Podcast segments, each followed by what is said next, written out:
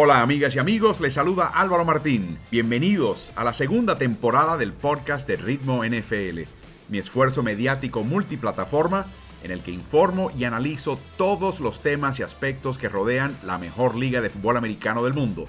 Este podcast está disponible en las plataformas principales de audio digital, incluyendo tu favorita. Así que suscríbete a Ritmo NFL para no perderte episodio alguno.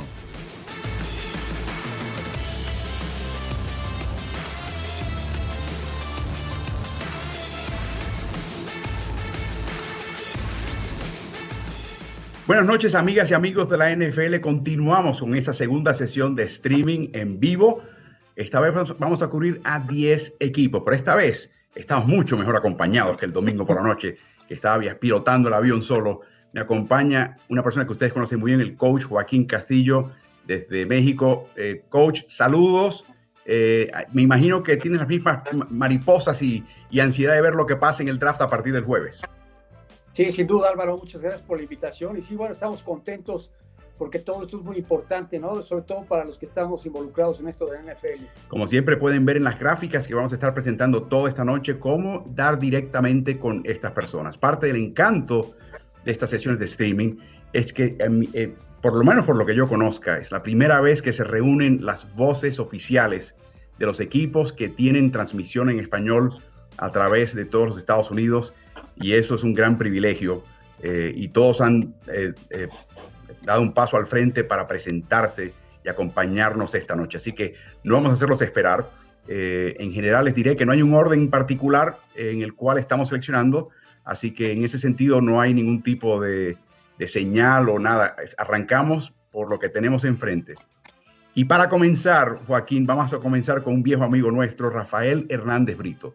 Se le conoce como el alcalde esta semana transmitió su primer partido de hockey sobre hielo del equipo de los Cleveland Monsters, que es la filial de la HL, del equipo de NHL Columbus eh, Blue Jackets. Pero a Rafa lo conocen por su trabajo y trayectoria en la radio por muchos años con Univision y ahora es el señor Cleveland.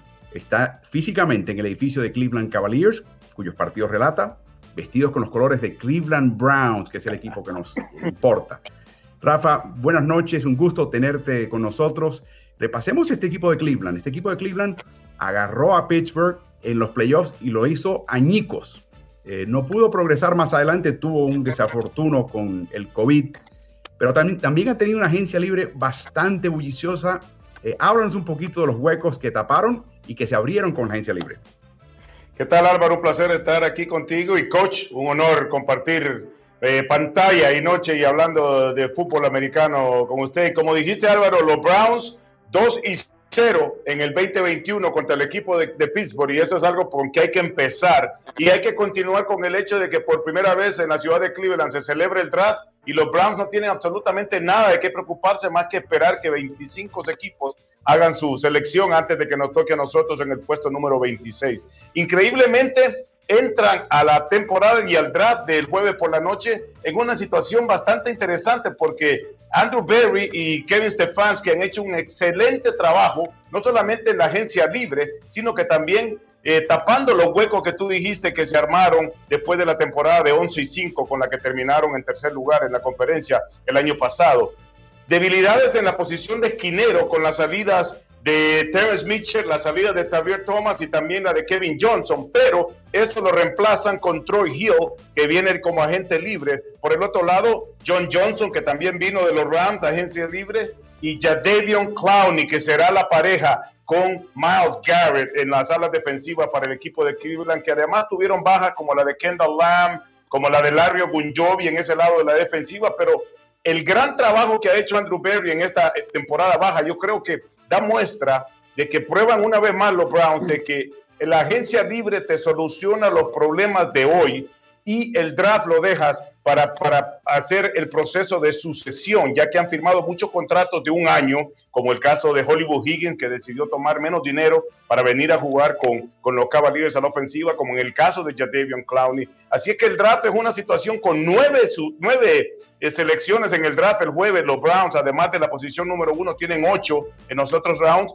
Me sorprendería a mí ver que los Browns tomen a nueve jugadores para traer al campamento de entrenamiento con, una, con un roster, Álvaro, que está casi completo. Hoy en día los Browns pudieran entrar al campamento de entrenamiento y tener listo un cuadro titular en las tres unidades al lado de, la pelota. Así que vamos a ver qué pasa. Mañana Andrew Berger ha demostrado ser una, una mente genia a la hora de decidir personal y Kevin Stefanski, que a pesar de que empezó su primer año de manera virtual, el lunes empiezan una vez más los entrenamientos virtuales. Los Browns ganaron un partido sin básicamente ninguno de los coaches de la línea, así que interesante el, el, el, pronóstico que se viene para el equipo de, de los Browns de Cleveland.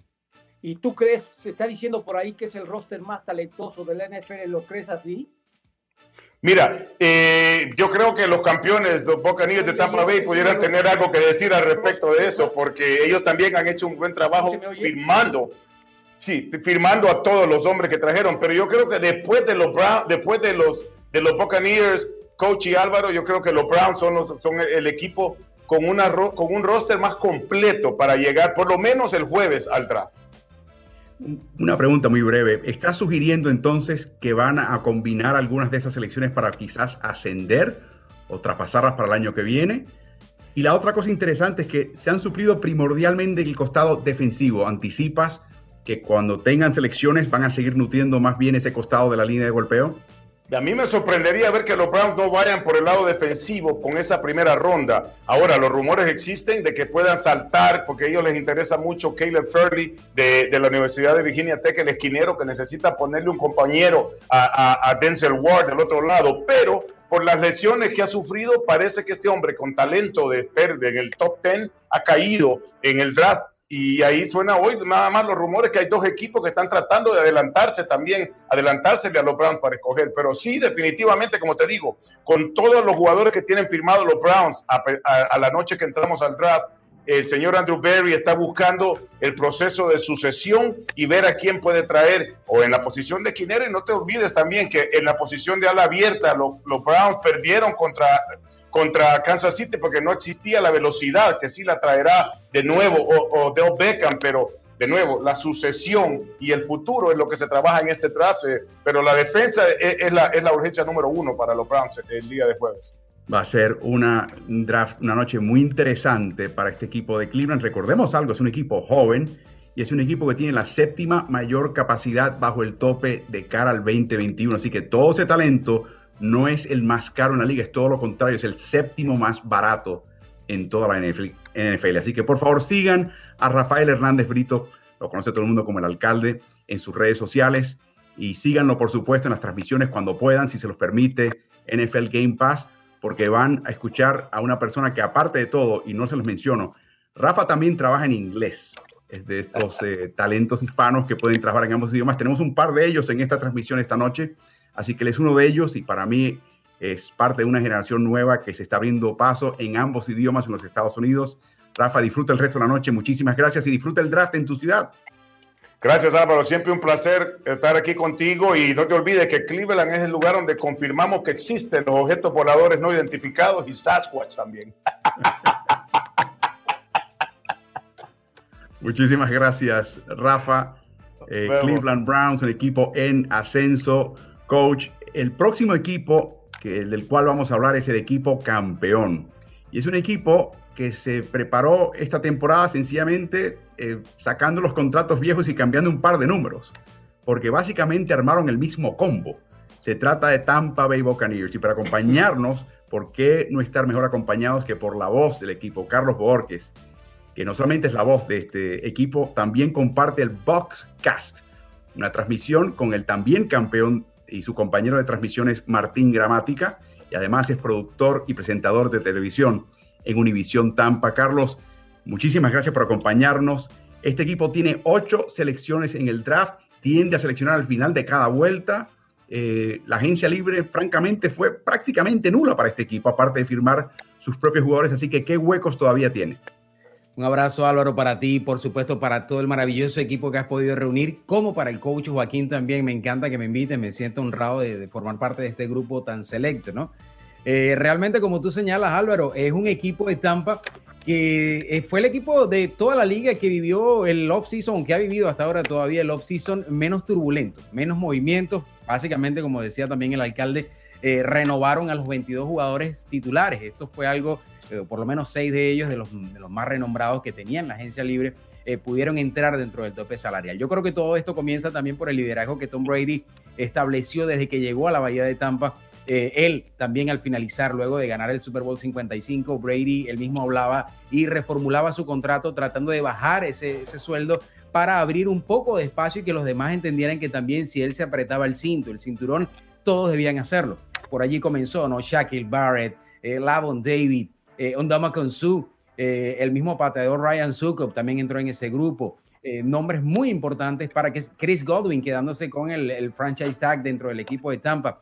Así que esto realmente fue un punto muy importante para que Tampa pudiese estar tranquilo en el offseason. Y cuando miramos eh, a partir del jueves del draft, decimos en esa primera ronda que escoge Tampa en la posición 32, que tal vez es el equipo que, eh, eh, del que menos se ha hablado, porque Tampa podría hacer el movimiento que realmente considere. Cuando hablamos de siempre el draft, escoger al mejor jugador que esté disponible Tampa podría fácilmente escoger al mejor jugador que esté disponible o simplemente cambiar esa posición por algo para el año que viene y no pasaría nada, no afectaría realmente el, eh, todo lo que sea el funcionamiento, lo que piensa Bruce Arians para esta temporada 2021. O sea que de cierta manera un novato aquí coach. ¿Qué te parece este grupo de Tampa Bay? Oye, ¿tú crees que tú crees que busquen un tackle ofensivo, Carlos? un tackle ofensivo. que si piensas que van a optar por un jugador ofensivo cuando tengan eh, Una de las, una de las, eh, coach, una de las eh, de los jugadores que Tampa le ha puesto de alguna forma un asterisco y también se lo puso a Ali Marpet porque este jugador ha recibido mensajes de parte de Ali Marpet, un, jugador de, Tampa también dentro de la línea ofensiva. Este muchacho, Quinn Maynors, es un centro de Wisconsin Whitewater. Este muchacho de 320 libras porque tomemos en cuenta, primero, eh, los analistas de NFL le hacen la gran similitud a quien es hoy en día el centro de Tampa, que es Ryan Jensen. Este muchacho, Quinn Maynors, podría ser esa opción que tome Tampa, este centro, dentro de lo que sea la línea ofensiva, pensando en el futuro. Es el último año de Ryan Jensen, así que traer a este jugador que se parece mucho a él, que lo han, eh, le han hecho grandes similitudes, eh, que además eh, le está guiñando el ojo de alguna forma otro jugador dentro de la línea ofensiva, como lo es Ali Marpet, podría ser ese jugador que llegue a Tampa en algunas de estas ocho eh, selecciones que tienen el equipo en el, draft del 2021. Otro podría ser dentro de la línea defensiva. Este muchacho de Alabama, Christian Barmore, también podría estar dentro de estas selecciones. Eh, la línea ofensiva y la línea defensiva pareciesen ser las primeras opciones cuando Tampa empiece a escoger honestamente, pensar cuándo puede ser eso va a ser, e, es la gran incógnita, ¿no? Y hablando de incógnitas, una última pregunta rápida, Carlos. ¿Cuánto más tendremos a Tom Brady en la NFL, en tu opinión? Yo creo que dos años. Yo creo que dos años, sí, yo pienso que dos años puede estar Brady. Eh, se siente muy bien en la ciudad, Álvaro. Eh, está muy tranquilo. Eh, no recibe, para, claro, está ganando y cuando se gana todo es fiesta, ¿no?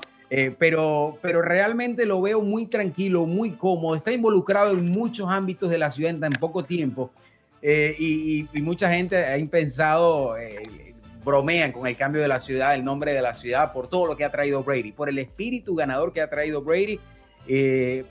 yo creo que dos años pueden ser para Brady. Por eso también hay dudas en cuanto a si escoger este año en posiciones tan altas un coreback que pueda ir aprendiendo de él esta fórmula que utilizó Tampa, traer a un coreback experimentado, podría ser una fórmula que pudiesen aplicar dentro de, dos años, de un año, dos años.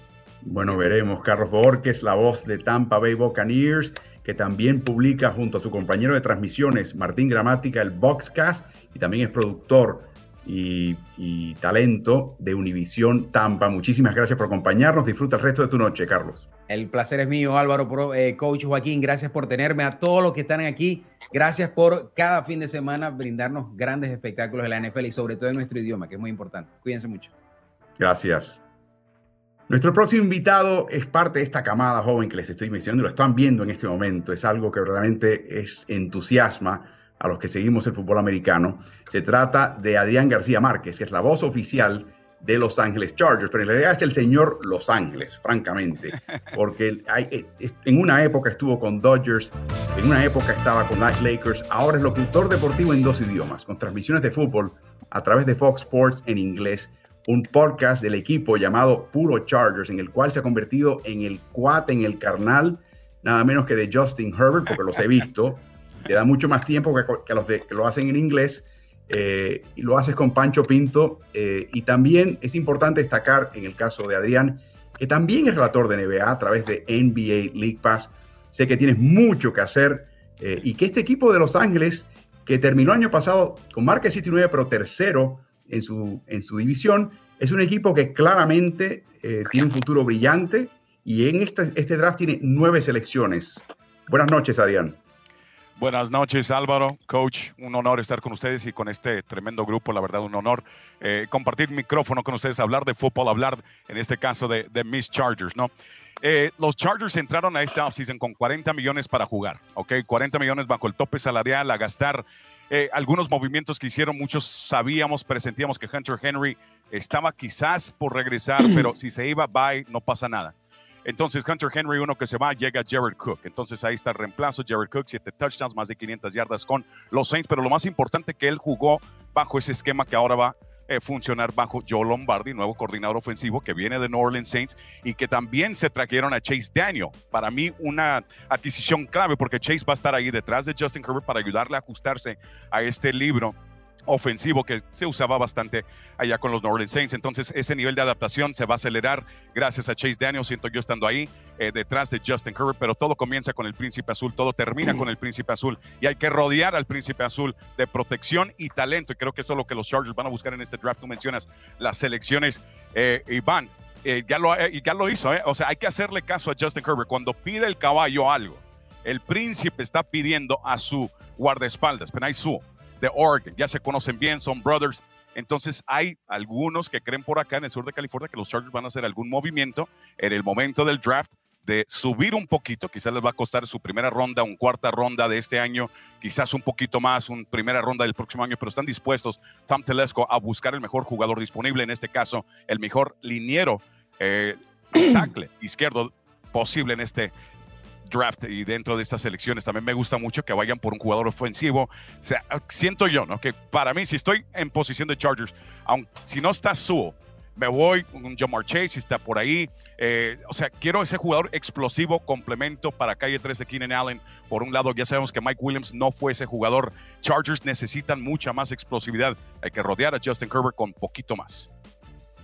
Sí, es curioso porque este equipo ya se hizo de Corey Lindsey, que es el centro, que es Oye, Adrián. estelar. Y luego también traen a Matt Fire de Pittsburgh y a Odea Bushi también para reforzar la línea. Adelante, coach. Oye, Adrián, lo que pasa es que Brandon Staley, el coordinador defensivo, tiene una, una defensa medio complicada. ¿Crees tú que necesiten algo, o sea, para mejorar sobre todo ese sistema, esa, esa defensa que posiblemente también tengan que mejorarla? Hablamos mucho de la ofensiva, pero la defensa necesita, sobre todo para adaptarse a, al sistema de Brandon Staley? ¿Qué necesitarían a la defensiva?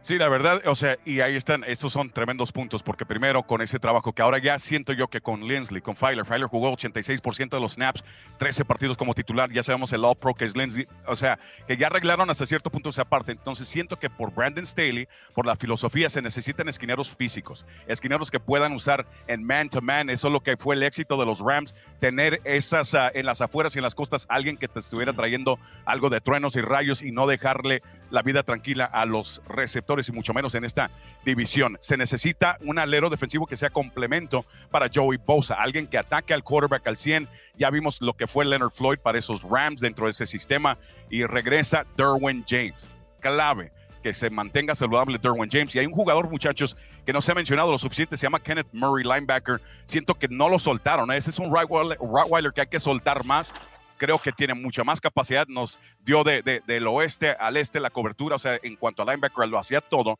pero siento que este año con Brandon Staley, siendo ese tipo de jugador que encaja muy bien dentro de ese sistema, un jugador agresivo que va por el mariscal de campo, creo que Murray es ese joven que se va a lucir en este esquema de Brandon Staley, el nuevo entrenador en jefe. Y Adrián, lo interesante de Staley es que viene de un trasfondo ofensivo, pero su última parada en la NFL, fue en el costado defensivo. Yo creo que la gente no se da cuenta que él tiene una visión global y que viene de jugar con un equipo de Los Ángeles que tiene un esquema muy particular y muy explosivo en ataque, en ofensiva. Y yo me pregunto si ese, ese tercer receptor que mencionas, un Davonte Smith, para que haga... Oh, me encantaría. interno con, con Keenan y con Mike, de repente haga que este equipo no lo pueda parar nadie. Nope. Y nadie pudo parar a los Chargers, ¿ok? Les voy a poner así. Monday Night Football desperdiciaron esa victoria. Contra Tampa Bay, sorry Buccaneers, desperdiciaron esa victoria. Y por cierto, Michael Davis, otro elemento que firmaron los Chargers, se quedaron con él. Ese chamaco le robó un balón a Tom Brady y se lo llevó el, pan para su casa. O sea que por esa explosividad, por ser ese esquinero coach, ese tipo de jugador, por eso lo firmó Brandon Staley. Creo que los Chargers se armaron muy bien pueden agregar un arma más, tienen bastantes selecciones en el draft, hay que proteger a Justin Herbert, hay que darle al príncipe azul lo que quiera, papá. Este es un nuevo reino, ya están regresando los Charger fans, los que, ay, ya no le voy a los Chargers porque ya, vénganse, ya se están viniendo todos otra vez, están subiendo a este tren y Justin Herbert es la razón. Uno, dos y tres, hay que darle todo lo que quiera al chamaco. Bueno, Adrián, ese apodo del príncipe azul te lo pusiste tú a, a Justin, que está en los podcasts de Puro Chargers que armas con tu amigo Francisco Pinto.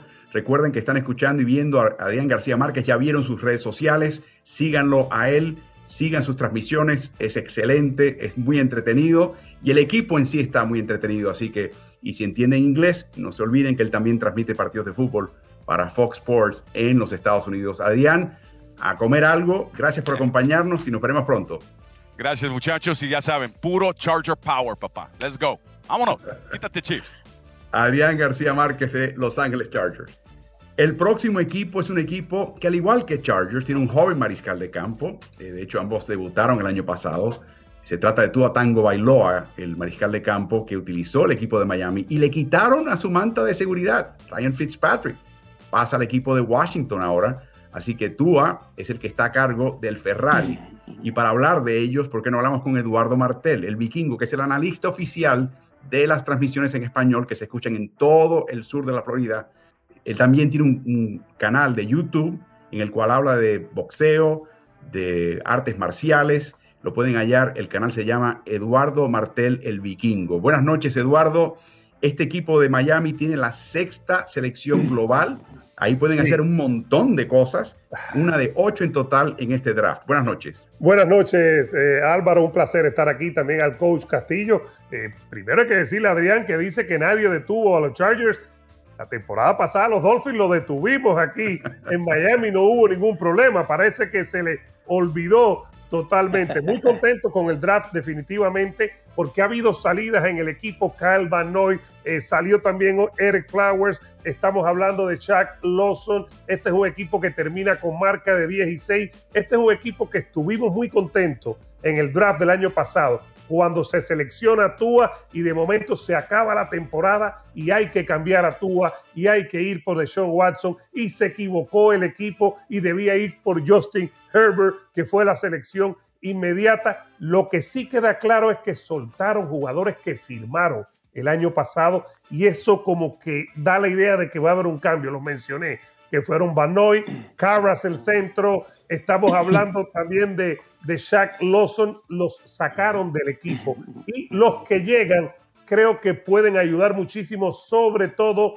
el receptor Will Fuller. Este muchacho que viene desde Houston, que es muy, pero que muy rápido, que se va a perder el primer partido por una suspensión de sustancias prohibidas. Al final lo que queda claro es que este draft, coach Álvaro, para los Dolphins es un draft de una palabra que yo no he podido encontrar, Álvaro, a lo mejor tú me la dices en español y si la he escuchado, no la he encontrado mejor. Playmakers. Playmakers. Me cuesta trabajo en nuestra lengua encontrar esa palabra y, el fútbol americano nos permite mezclar las dos lenguas. Este es un draft en que yo creo que los Dolphins van a ir por playmakers a la ofensiva. Eso es lo que me parece a mí en este momento, ya sean corredores. Dígame, coach, sí.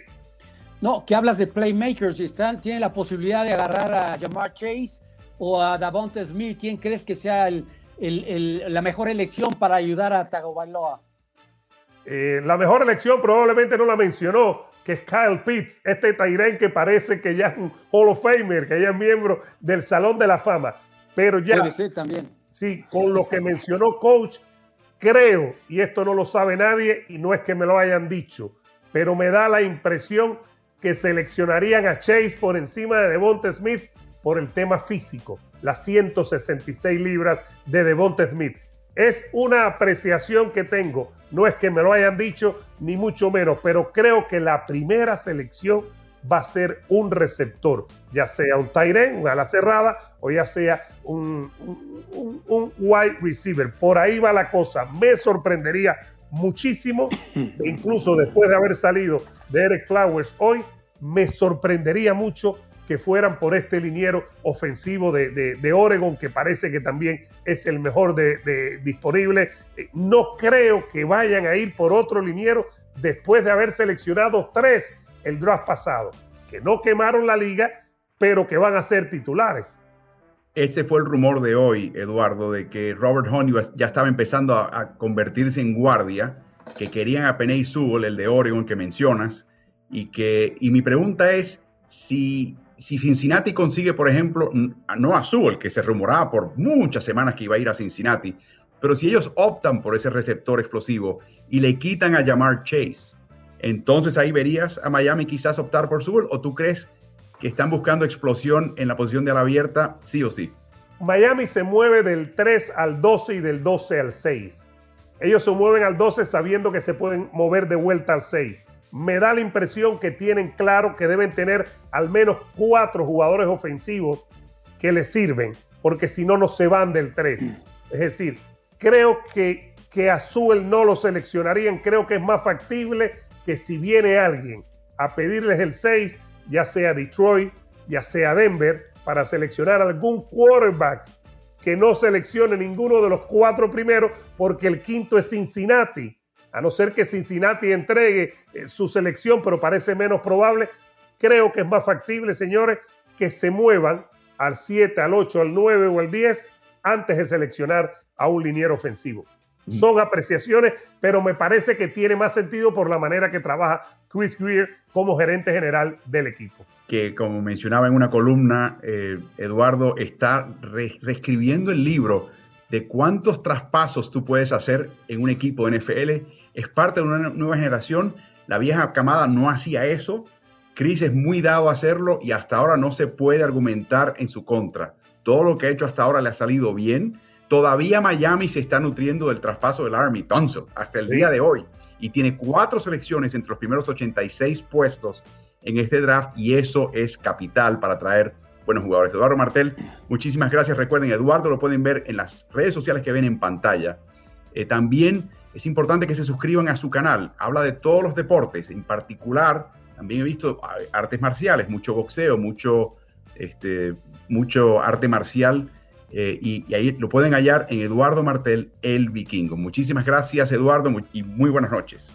Gracias, buenas noches a ustedes y bueno, y que gane el mejor el jueves. Vamos a ver qué es lo que pasa de aquí al jueves. Pueden pasar muchas cosas. Gracias y un honor estar aquí con todos los compañeros. El honor es nuestro. Eduardo Martel, el analista de, oficial de Miami Dolphins, un equipo que está en absoluto ascenso. Coach, de vez en cuando tengo que presentar a personas que no conozco tan bien, pero en este caso lo conozco muy bien porque es mi compañero de transmisión del equipo de Pittsburgh, los, Pittsburgh Steelers, que seleccionan en la primera vuelta número 24. Se trata de Luis Rodríguez. Y has visto que algunos coaches eh, tienen problemas en el cierre de cada mitad, coach, decidiendo cuánto tiempo queda, dónde pido tiempo, cuántas jugadas puedo colocar. Luis tiene una mente privilegiada y me está diciendo todo el tiempo, aquí hay que pedir tiempo, le quedan tres jugadas, aquí hay que pasar. Luis tiene esa capacidad, a mí me deja la boca abierta, como él puede, como entiende y ve las cosas mejor que algunos coaches a los cuales le pagan millones. Así que, Luis, muchísimas gracias por acompañarnos. Este equipo de Pittsburgh eh, no va a reemplazar en este draft, asumimos, a Ben Roethlisberger, que asumimos también va a estar un año más, pero ha podido llenar ciertos huecos en, a través de la agencia libre, no muchos, han creado otros huecos ¿Cómo ves el panorama eh, de cara al draft para este equipo de Pittsburgh? Gracias Álvaro, un placer estar aquí con ustedes, Álvaro y coach.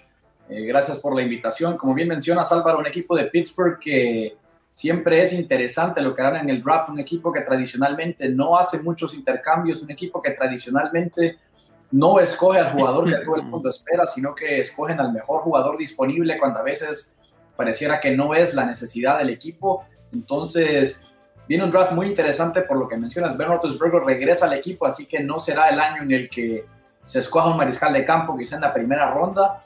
Pero un equipo de Pittsburgh que ha perdido mucho a veteranía en, en el equipo. Ya obviamente no está Bud Dupree, que fue un gran elemento en defensiva como apoyador.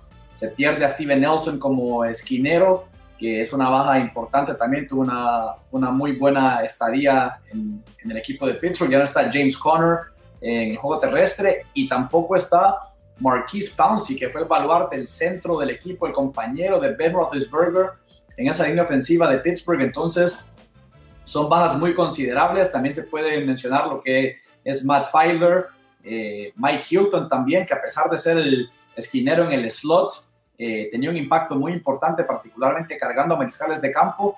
Entonces, por el lado de Pittsburgh, un draft muy interesante porque suena mucho por parte de la afición y los medios locales, Najee Harris, tal vez eh, Etienne de Clemson, porque el equipo quiere un corredor. Mr. Rooney ha dicho que el equipo tiene que regresar a ser ese equipo que corre consistentemente la pelota. Es el peor equipo de la NFL en la segunda mitad de la temporada en cuanto a el juego terrestre se refiere. Entonces la gente pide mucho un corredor.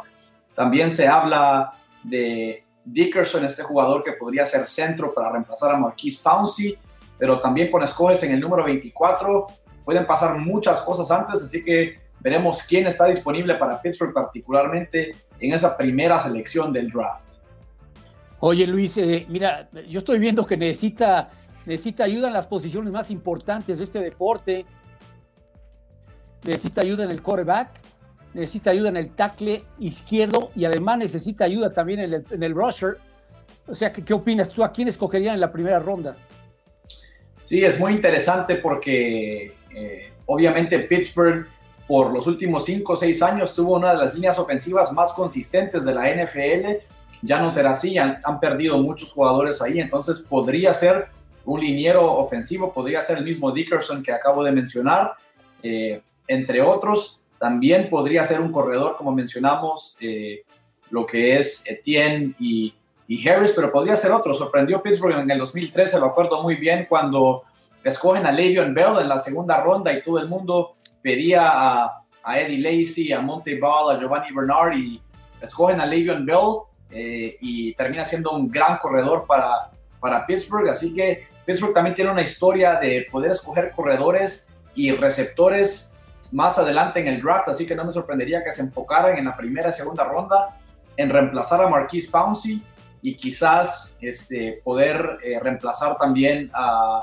James Conner y, y, reforzar el juego terrestre. También la, se habla mucho de la, lo que es la secundaria de Pittsburgh. Eh, se ha mencionado al mismo Farley que mencionaba el alcalde de, de, Cleveland también, que varios equipos están tratando de moverse para arriba para conseguirlo a él, así que es una posición interesante también por el lado de Pittsburgh porque pierden a Nelson, pierden a Mike Hilton, entonces definitivamente es una posición que necesitan profundidad en la defensiva.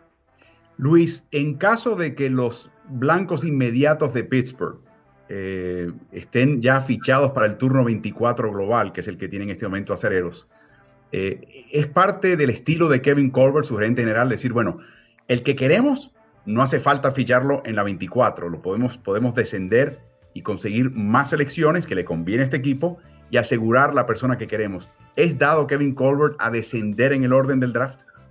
Creo que sí, sí. Pittsburgh no está eh, un jugador que realmente estén enamorados de él. Creo que es muy probable que pueda hacer esta la situación de Pittsburgh, particularmente por la cantidad de posiciones y huecos que tienen que llenar. Pittsburgh también es un equipo que es de los que está en las peores situaciones en cuanto al tope salarial se refiere. Entonces es un equipo que depende y dependerá mucho en los próximos años de los jugadores jóvenes del draft. Entonces me parece que eso puede ser muy probable, Álvaro, también eh, lo que mencionas por la cantidad de huecos que tiene que llenar Pittsburgh y no solo eso, sino que por la situación del tope salarial que tiene Pittsburgh, que necesitará depender de jugadores jóvenes en el futuro cercano. Y Luis va a ser la misma división de la muerte que fue el año pasado, va a volver a ser este año hasta Cincinnati. Se está reforzando de una manera impresionante en ambos costados de la línea. Yo creo que esa AFC Norte va a ser, pero durísima. No te puedo decir quién va a ganar o no, eh, pero va a ser una, una batalla cada partido entre rivales de división. Luis Rodríguez, analista, lo pueden escuchar en steelers.com diagonal español. Pittsburgh también tiene varias redes sociales. En Facebook es la palabra Steelers en inglés. Cuando vayan a Instagram y a Twitter, la palabra es arroba acereros. Así que, Luis, muchísimas gracias. Disfruta el resto de tu noche. Gracias, un placer estar con ustedes. Luis Rodríguez del equipo de Pittsburgh. Hasta Luis.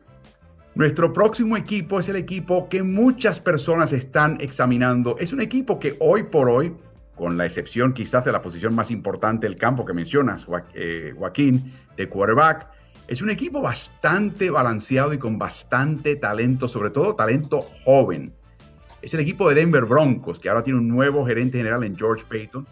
Y vamos a traer ahora a Tomás Menchaca, que lleva más de una década cubriendo deportes en Denver para el semanario La Prensa de Colorado, que por supuesto que cubre a Rockies, por supuesto que cubre a Nuggets en la NBA, pero más que por supuesto cubre a los Denver Broncos. Tomás, un saludo desde la distancia. Sé que posiblemente esté nevando en este momento en Denver porque 10 de 12 meses al año siempre nieva, pero la pregunta es, hay muchas personas indagando, ¿qué va a hacer Denver? ¿Quiere quarterback? ¿Lo puede conseguir en la novena posición? Tiene nueve en total. ¿Qué van a hacer estos Broncos? Buenas noches, primero que nada, y es un gusto estar con ustedes. Un plan es algo increíble con este par de leyendas. Bueno, como dices tú, los Broncos de Denver tienen nuevo gerente general, George Patton, que firmó por seis años. El señor viene de Minnesota, donde, bueno, hizo bien las cosas, ¿no? No fue el, el que mandaba ahí, pero bueno, lo primero que tiene que hacer y es buscar un alguien que sea el reemplazo de Drew Locke. ¿Por qué decimos reemplazo? Porque desde que inició su mandato como gerente general empezó a ver cómo mejorar la posición de coreback y es así como llega al draft, ¿no? todavía no ha mostrado sus cartas. En la conferencia de prensa antes del draft dijo que no había recibido llamadas para ir hacia adelante o para hacia atrás, pero todos saben que la afición y tal vez la gerencia quieren a Justin Field, ¿no? Este coreback de Ohio State que si está en posición para que los Broncos lo seleccionen, va a ser él el elegido. Casi todo lo indica así. También está Mark Jones, este muchacho, más bien, Mark Jones es el, el, mariscal de campo de Alabama, ¿no? No sabemos qué es lo que van a hacer los 49ers.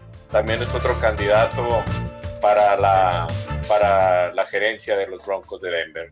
Ya si deciden los Broncos por cómo se vayan dando las cosas en el draft y no hay un mariscal de campo que les interese, tal vez también se dice que pueden ir hacia atrás y seleccionar un esquinero como puede ser Jace Horn, este muchacho del sur de Carolina. Entonces, si se van hacia atrás, los Broncos recibirían un par de, pues tal vez de jugadores más, ¿no? Tienen nueve selecciones, pero tienen muchos huecos que llenar. La defensiva fue parte importante en la agencia libre, ¿no? Para el, gerente general George Patton, que decidió darle un contrato a largo plazo a Justin Simmons por fin, porque el señor lo tenía año a año. Este señor ha estado en el campo casi todas las jugadas desde que lo seleccionaron, igual a Shelby Harris, hizo buena la, la opción de Von Miller para tenerlo ahí con Bradley Shaw y ya podría ser el primer año de los últimos tres que estén juntos, Bradley Chop y Von Miller, ya que primero se lesionó uno y el año pasado Von Miller. Oye, Tomás, yo veo que este equipo está muy sólido, caray. Este equipo solamente le falta un coreback para poder competir con los jefes de Kansas City en esa división. Eh, yo no sé eh, si puedan ir a buscar a, o si les alcance que esté Justin Fields ahí. En caso de que no estuviera Fields, ¿tú crees que vayan por Trey Lance? lo que pasa con Trace Lance es un joven, como sabemos, de 20 años, ¿no? Y con una ofensiva tan joven y con un entrenador en presión como es el entrenador Bill Fangio, que todavía le quedan dos años, pero todos sabemos que este es el año definitivo para el entrenador. Entonces, ir por Trent Lance sería más una jugada del gerente general, George Patson, ¿no? Porque ahorita lo que quieren es ganar. Hay muchos jugadores que llegaron firmaron contratos de un año como los esquineros Keith Fuller y Donald Derby, ¿no? Este año es importante para Big Fangio, no sé qué tanto pueda pesar eso, ¿no? Que diga, no, yo quiero a este muchacho que ya es un producto ya más hecho como puede ser Justin Field, ¿no? El, el quarterback de Ohio State. Va a ser muy interesante, Tomás. Hay otra cosa interesante de este equipo de Denver y es que tiene la tercera mayor capacidad bajo el tope salarial de aquí al 2021. Todavía hay agentes libres, por lo menos veteranos, que no han firmado extrañamente con equipos. Mencionaban Luis Pittsburgh de Steven Nelson, aunque no creo que en Denver haya una urgencia por un esquinero. Pero te voy a dar un nombre que podría ser interesante. Alejandro Villanueva es el tackle, fue el tackle izquierdo de Pittsburgh, podría hacerlo si vuelve a contratar con ese equipo, pero en este momento no ha contratado, eh, eh, firmado contrato con nadie, es agente libre y su entrenador en Pittsburgh era Mike Monchak. Y Monchak está ahora en Denver. Y a Denver le hace falta profundidad en esa posición. Así que ha mejorado mucho la línea y en parte ha sido por Monchak. Así que es interesante que todavía Denver podía acabar contratando veteranos que creo que están buscando el precio. Creo que no le han hecho una oferta que ellos pensaban que iban a recibir y quizás después del draft, cuando ya todo el mundo sepa lo que tiene en mano, empezaremos a ver esa segunda ola pequeña de contrataciones y Denver tiene capacidad de traer varios jugadores a ese elenco. Así que muchas gracias, Tomás. Buenas noches por, eh, y gracias por acompañarnos, Tomás. Más de una década cubriendo los equipos de Denver, incluyendo los Denver Broncos, en la prensa de Colorado. Lo pueden seguir a él, pueden seguir eh, las redes sociales también de la prensa de Colorado. Es un semanario. Así que muchísimas gracias, Tomás, y no pases mucho frío, por favor. Gracias y buenas noches. Buenas noches a Tomás Menchaca. El próximo equipo que vamos a examinar, eh, Joaquín, es un equipo que, de nuevo, termina en primer lugar en su división el año pasado, no tiene el resultado que quiso en playoffs, pero a, a duras penas va a poder refrendar un campeonato de división. Ya hablamos del equipo de Pittsburgh, que está en esa posición en la FC Norte. ¿Qué tal la NFC Sur? ¿Y qué tal los Santos de Nueva Orleans? Mario Jerez es la voz de los Santos. Sus partidos se transmiten en Radio Tropical 105.7 FM en Nueva Orleans. También tiene otra chamba. Es DJ y locutor en la 104.5 FM ESPN Radio en Baton Rouge, como dirían los franco eh, estadounidenses. ¿Qué tal, Mario? Gracias por acompañarnos. Este equipo tuvo la soga al cuello desde que terminó la temporada pasada. Tuvieron que descartar algo así como 100 millones de dólares en contratos para meramente caer bajo el tope salarial. Así que me imagino que en la agencia libre no había posibilidad de conseguir mucha gente y que perdieron mucho, mucho talento en el proceso, ¿no? Así es, buenas noches, muchas gracias por la invitación. Eh, un, un, honor estar con todas estas eh, voces muy talentosas de todos estos equipos de la NFL. Y sí, como tú dijiste, eh, Álvaro, este equipo ganó la división no solo el último año, pero los últimos cuatro años ningún, equipo, ningún equipo en la NFL tiene más victorias que los Santos de Nueva Orleans. Em, pero sí, este equipo estaba construido para ganar el Super Bowl, para ganar el título y desafortunadamente unas cuentas este equipo ahora tiene que pagar y el, el gerente general eh, Mickey Loomis lo dijo antes del offseason que esto va a ser eh, algo pasivo en el offseason. Los Santos no van a tener mucha flexibilidad. Eh, cuando miras a nuevos jugadores, no tienen mucho. Solo Alex Arma, el fullback que antes estaba con las Panteras de Carolina.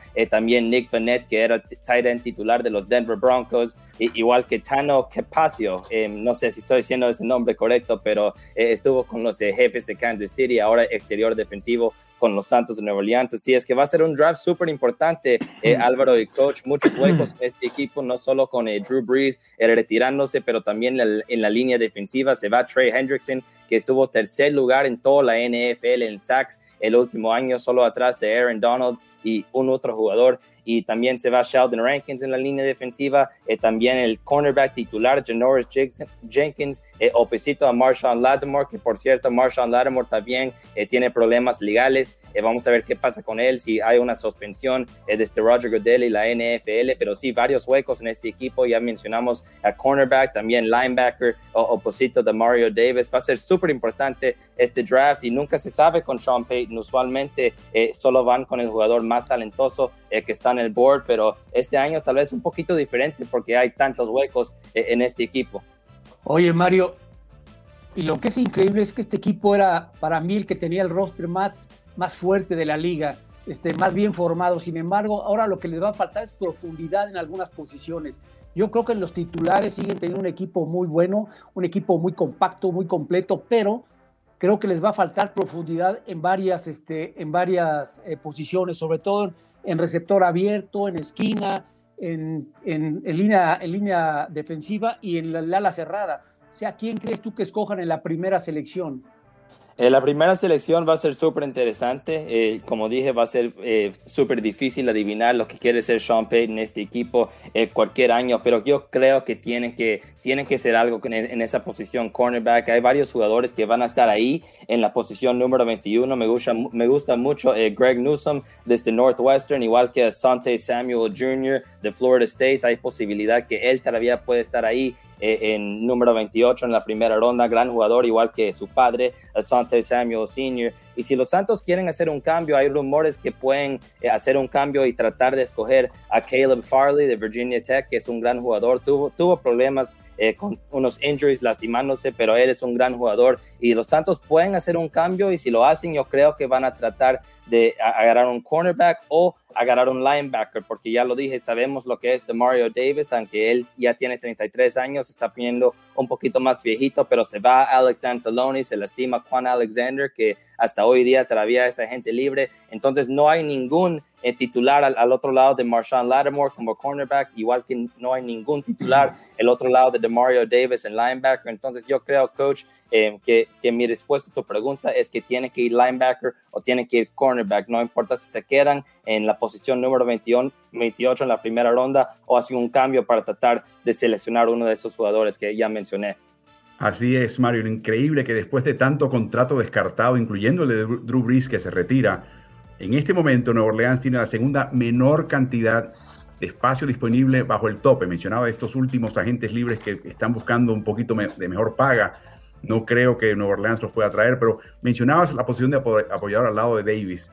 Eh, Jeremiah Obuso Coramoa y Zaven Collins de Tulsa, dos apoyadores internos que suenan mucho en esta posición 28. En general, Mario, tu sensación es que si van a optar por un talento que va a ser el mejor disponible, obviamente, esa es la, costumbre de Sean Payton y de Mickey Loomis, pero si, si van a optar, sea, tu corazonada es que van, van a ir más bien por el costado defensivo que por el cuadro ofensivo, ¿no?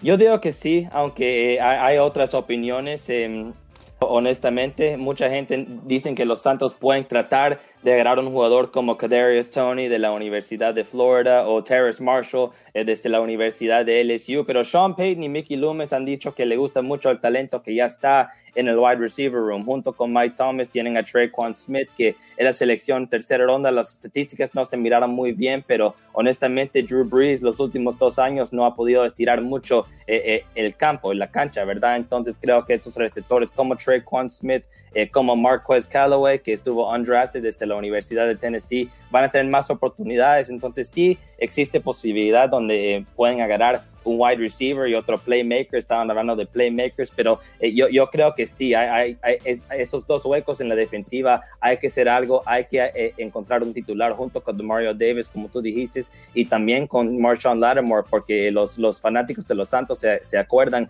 eh, hacen, hacen en no muchos años, esa secundaria era muy, muy malo antes de Marshawn Lattimore, al fin tenían muy mal. unas Sí, exactamente. Y al fin tenían eh, una combinación buena con Janoris Jenkins y con, y con Marshawn Lattimore, pero se va al Jackrabbit, Janoris Jenkins. Entonces, muy importante, tiene que llenar esas posiciones de linebacker y cornerback para mí.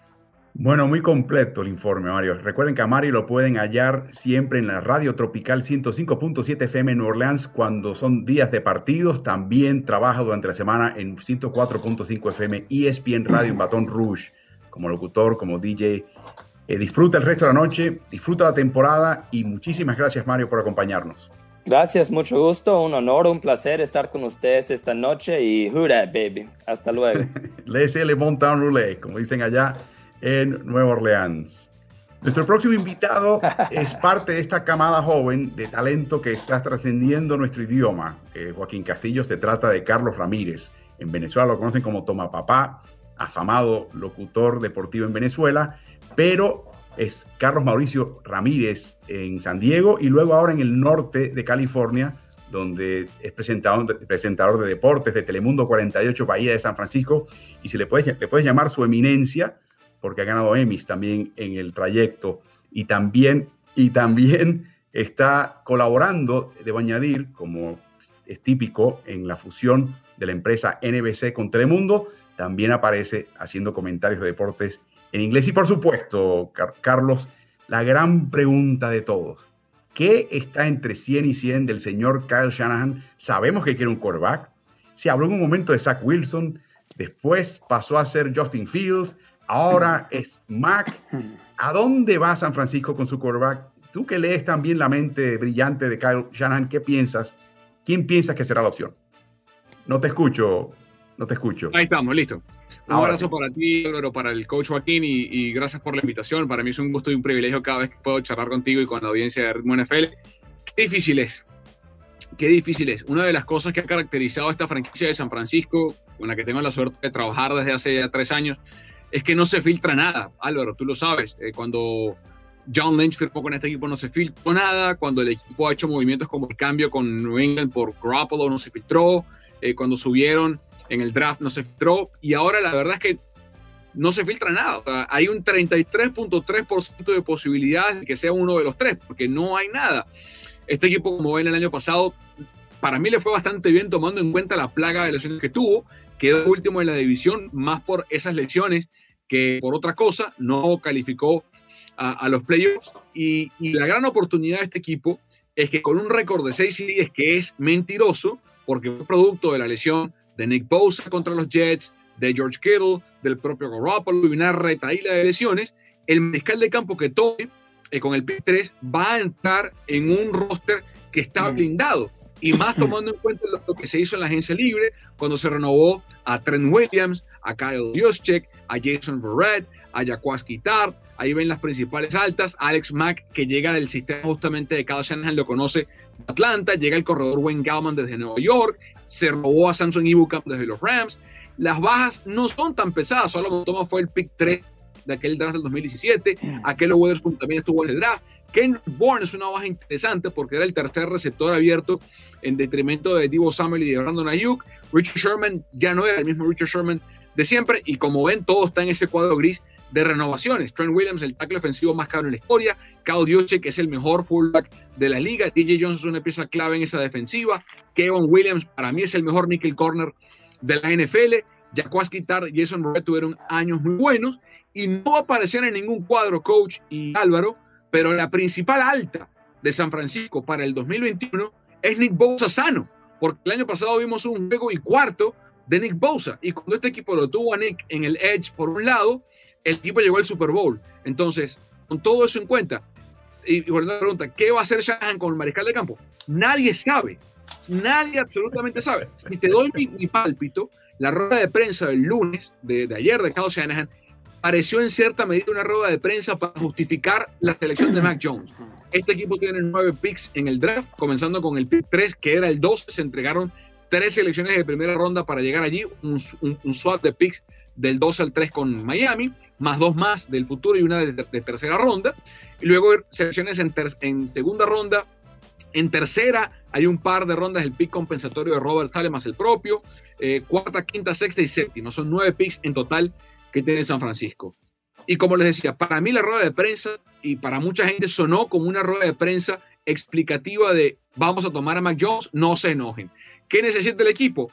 Obviamente un mariscal de campo, por eso van a tomar a uno, pero luego la secundaria, eh, esquineros, hace falta, por más que se renovó a Emmanuel Mosley y a Jason Barrett, San Francisco está a una lesión de uno de esos dos de que se destartale la secundaria y como hay cambio de coach, de coordinador defensivo, se fue Robert para tomar el, el de Nueva York, creo que hay que darle eh, suficiente peso a la secundaria Álvaro para robustecerla de cara a la temporada 2021.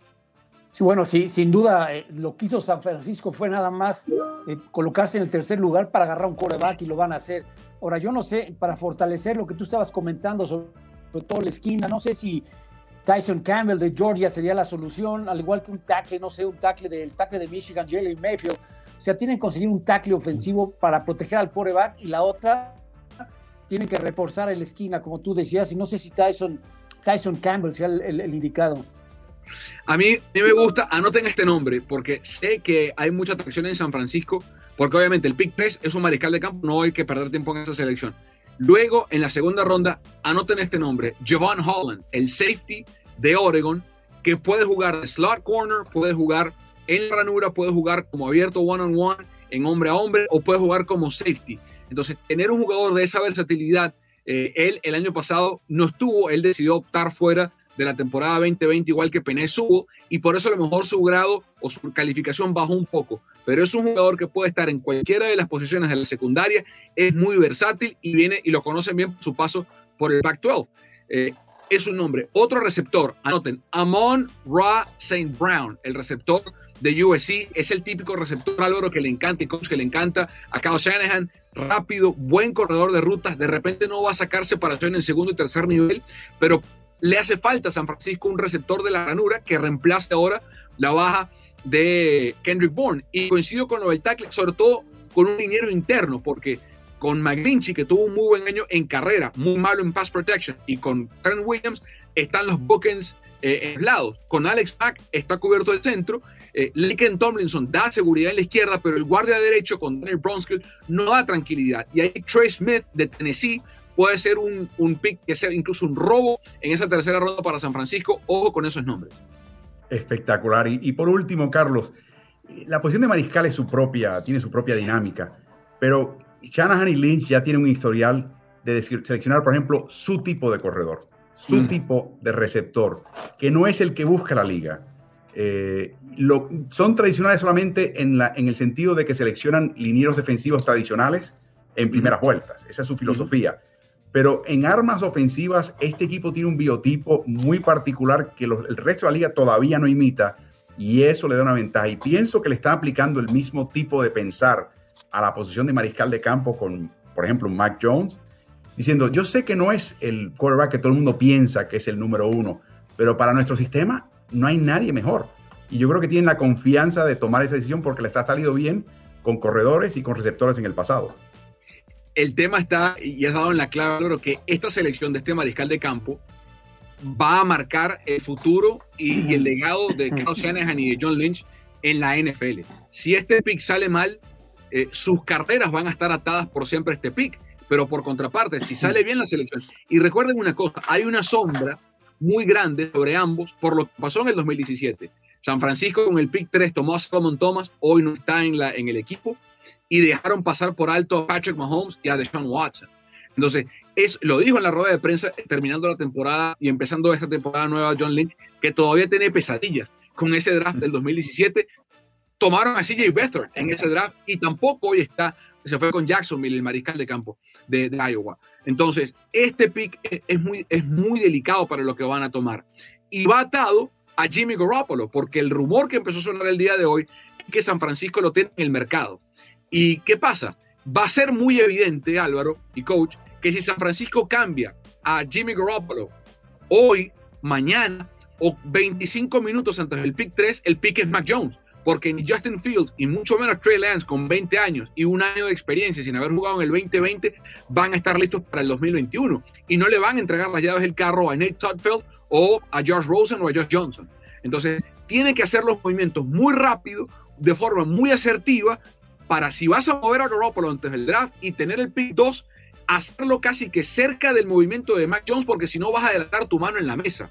Eh, y por otra parte, si confías en Garoppolo y su salud, que es un gran F para el, para el año siguiente, para mí, el, y esto habla Carlos Mauricio Ramírez, yo quisiera ver a Trey Lance en San Francisco, porque confío en su potencial, creo en lo que es capaz de hacer, creo en su biotipo y en lo que tiene del cuello para arriba. El mariscal de campo, ustedes lo saben, es una posición del cuello para arriba. No sirve que de cuello para abajo corra como desesperado y, y sea un, un, linebacker vestido de mariscal de campo si del cuello para arriba no está bien puesto y los tres lo tienen, pero sobre todo Trey Lance, con las cosas que ha atravesado en su vida personal, a mí me parece que es un, jugador muy apetecible para sentarlo un año, que aprenda de un tipo maduro, con la escuela de New England como Jimmy Garoppolo, de un tipo tan inteligente como Shanahan, pulir ese diamante en bruto un año y luego liberarlo a la NFL con 21 años a ver qué puede hacer.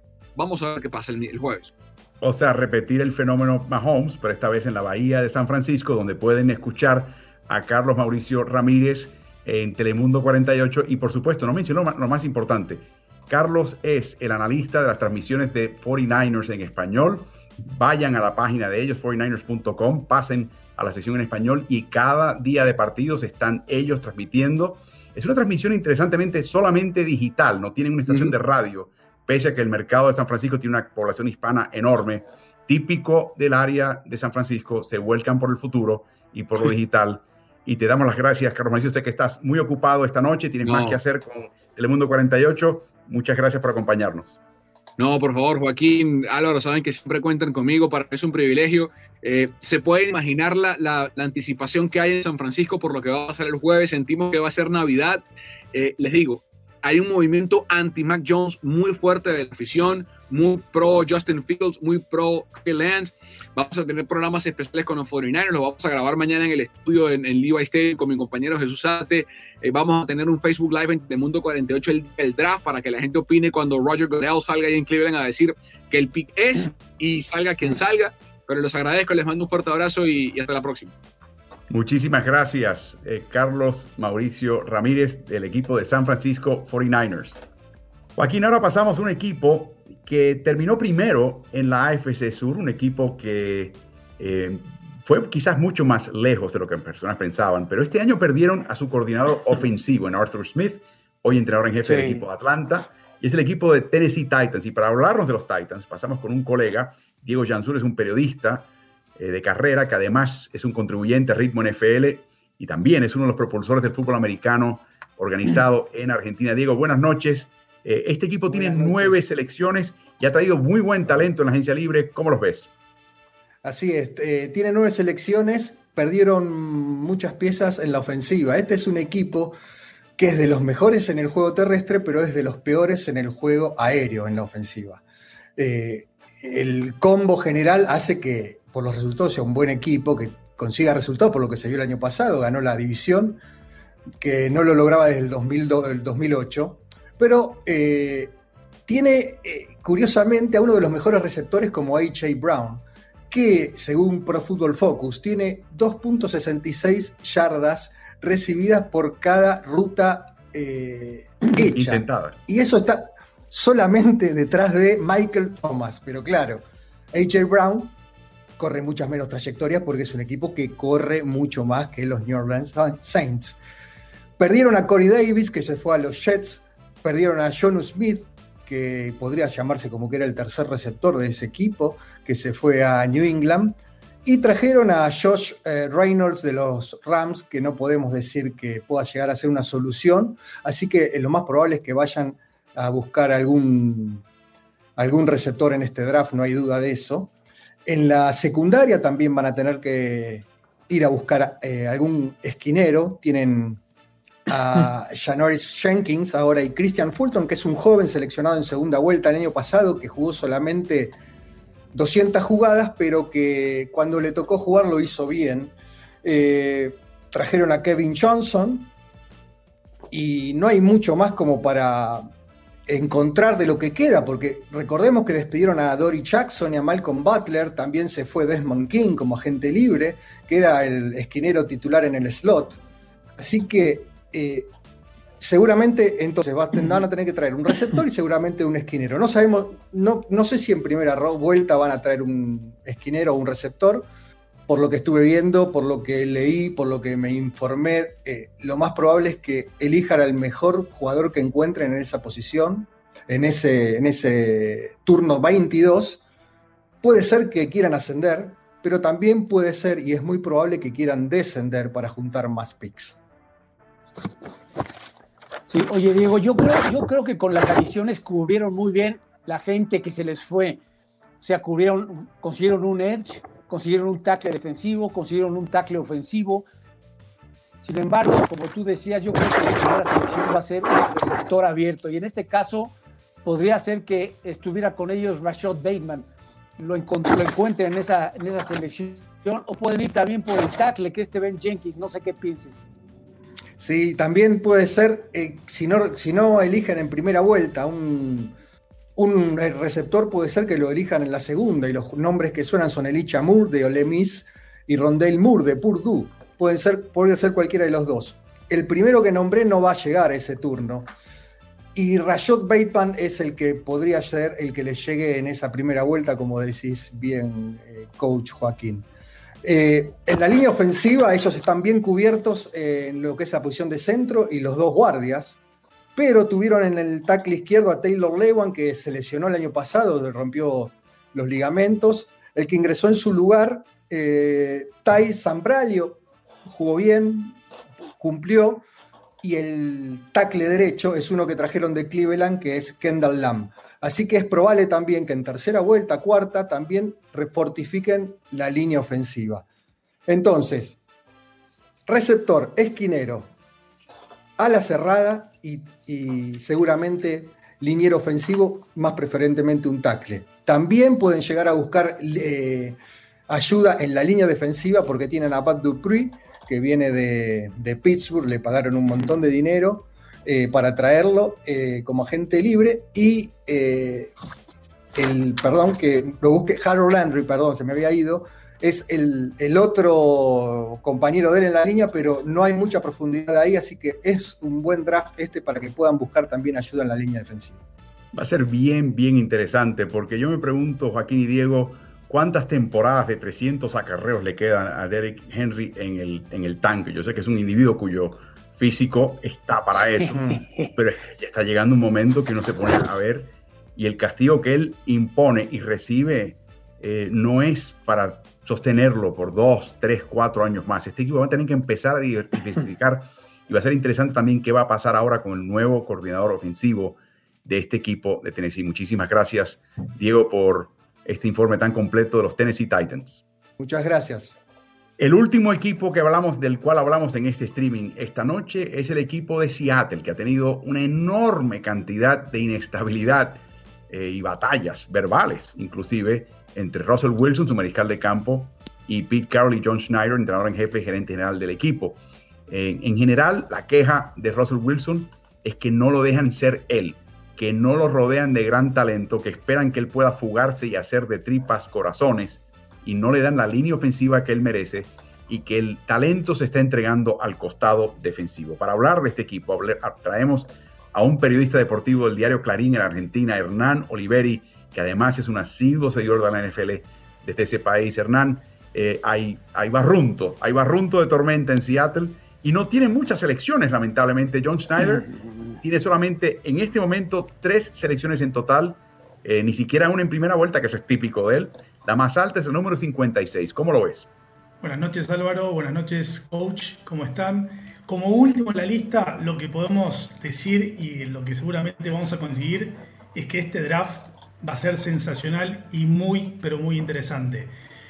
¿Qué pasa? Hay todo tipo de necesidades, pero si hay que hablar de los Seattle Seahawks, lo que debemos destacar es que es el único equipo de la NFL con solamente, como bien lo dijiste Álvaro, tres selecciones.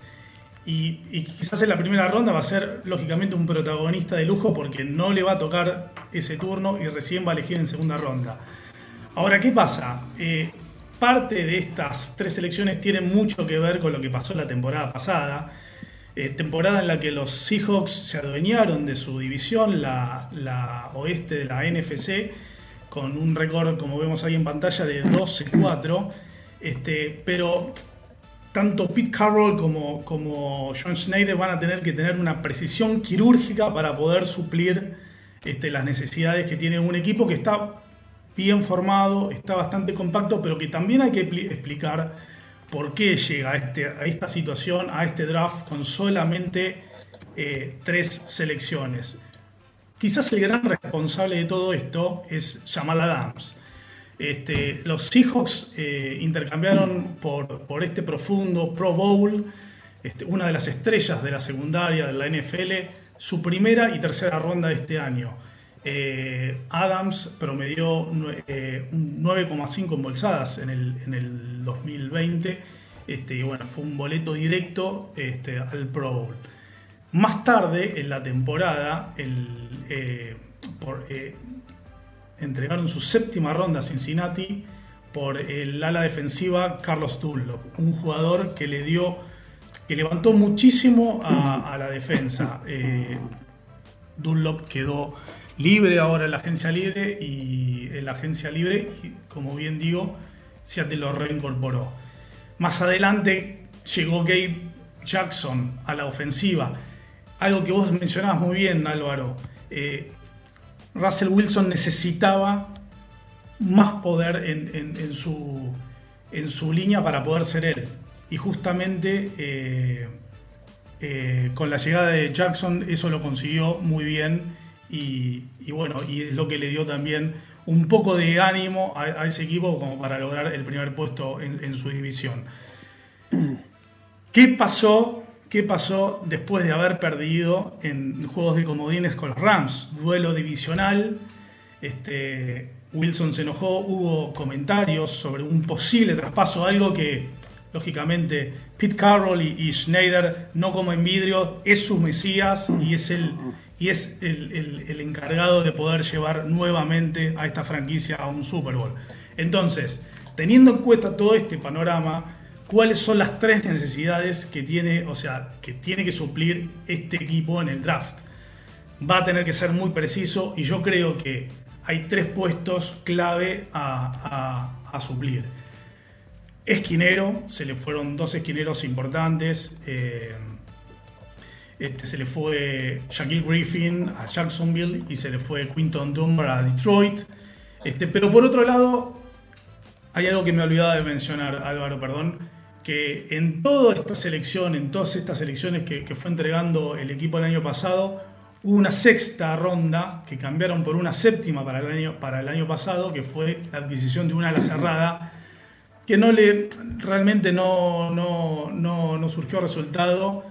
Eh, y, bueno, y por eso en la agencia libre eh, contrataron a Gerald Everett de los Rams, un, jugador bastante versátil y que va, yo creo que le va, va, a asociarse muy bien con Russell Wilson. Oye, Hernán, yo, yo la mera verdad, cuando veo jugar a Seattle, digo, bueno, no hay línea ofensiva. Russell Wilson sigue siendo uno de los quarterbacks más atrapados o más capturados de la liga. Sin embargo, cuando ven las necesidades, sí tienen la necesidad de un, de un uh, liniero ofensivo interior y además de un liniero, de un tackle ofensivo también. Sin embargo, cuando tú ves los picks, yo no veo que nombren y que, que, que, vean la lista a ninguno de estos jugadores, ni un tackle, ni un, ni un, ni un jugador ofensivo de la parte interna de la línea. Bueno, mira, eh, coach, lo que te puedo decir es que la gran necesidad, justamente, más allá del cuerpo de esquineros, es justamente alguien que refuerce la línea ofensiva del equipo. Y, yo creo que van a ir por, por, ese lado. Su primer pick de segunda ronda va a ir directamente para reforzar la línea ofensiva, porque justamente, como, como tú dices, eh, a veces eh, Russell Wilson queda a la deriva, es un jugador muy inteligente, es un jugador muy hábil. Este, es el jugador que le ha permitido ganar la, división y es el jugador que posiblemente si se, si se mm, refuerzan de buena manera y, dan en el clavo con, estos tres refuerzos, eh, es muy probable que vuelvan a, adueñarse de, la, de, su conferencia, de su división. Perdón. Es increíble, señores, que este equipo empeña eh, tantas selecciones eh, y básicamente hipotecó el futuro ya el año pasado en cuanto a este draft. Eh, y lo sabía Russell Wilson antes de perder contra Los Ángeles Rams. Imagínense el, amargo trago de ser invitado por el comisionado Goodell a ver el Super Bowl y ver cómo Tom Brady armó su combo de la noche a la mañana en Tampa Bay, llega al Super Bowl y gana rodeado de estrellas ofensivas. Eso tenía, le viste la cara a Russell Wilson, estaba que se moría, se moría de envidia en ese palco y fue el detonante a las expresiones iniciales públicas que hizo él. Mi única pregunta es la siguiente, o sea, uno puede descender en el orden cuando uno tiene algo que ofrecer y una posición interesante a otro equipo. El problema es que la primera selección que tiene el equipo de Seattle es al fondo de la segunda vuelta, prácticamente una de tercera. Y yo no sé si vas a poder hacer como los, panes y los pescados en la palabra eh, bíblica de poder multiplicar esa esa posición número 56 en múltiples con la necesidad que tienes. Así que va a ser un draft de cuentagotas para el equipo de Seattle. Verdaderamente apasionante en ese sentido y a ver qué hace Schneider, qué, qué milagro hace Schneider con mucha presión de ambos costados, del entrenador en jefe para un costado, el quarterback del otro. Así que Hernán Oliveri del diario Clarín en Argentina, muchísimas gracias por este informe tan completo de Seattle y Hernán, nos veremos la noche que viene. Exactamente, ahí hablaremos de, los, de los Colts.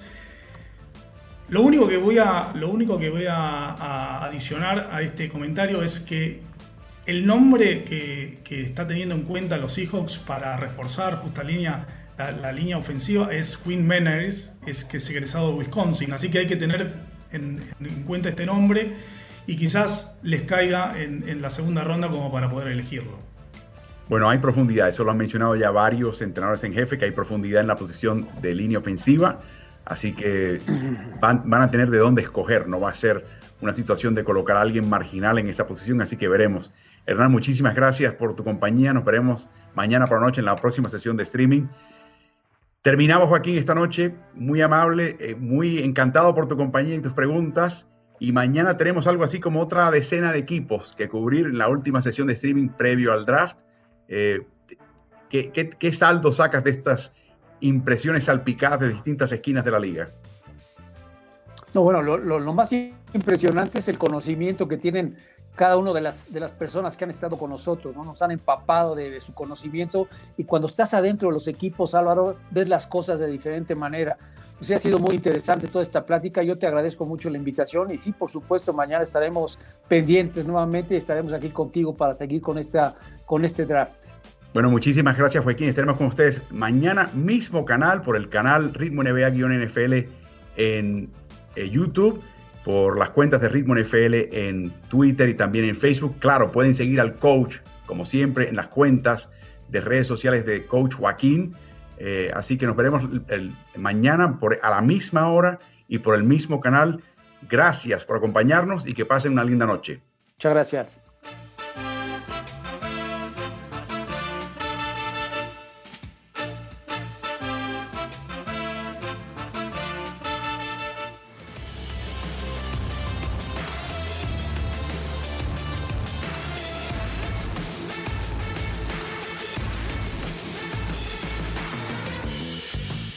Si te gusta el contenido de nuestro podcast, te pido que te suscribas y nos des buenas calificaciones. Eso nos ayudará a su mejor difusión. Y corre la voz, porque Ritmo NFL es el nuevo canal multiplataforma digital de información y opinión de quien les habla Álvaro Martín. Lo puedes hallar en Twitter, Instagram, Facebook y YouTube. Búscanos siempre como Ritmo NFL. También tenemos nuestro newsletter que es gratuito y cada semana llega a la bandeja de entrada de tu correo electrónico. Suscríbete en smartsports.com. S-M-A-R-T, Smart, S-P-O-R-T-S, Sports, smartsports.com. Hasta el próximo episodio.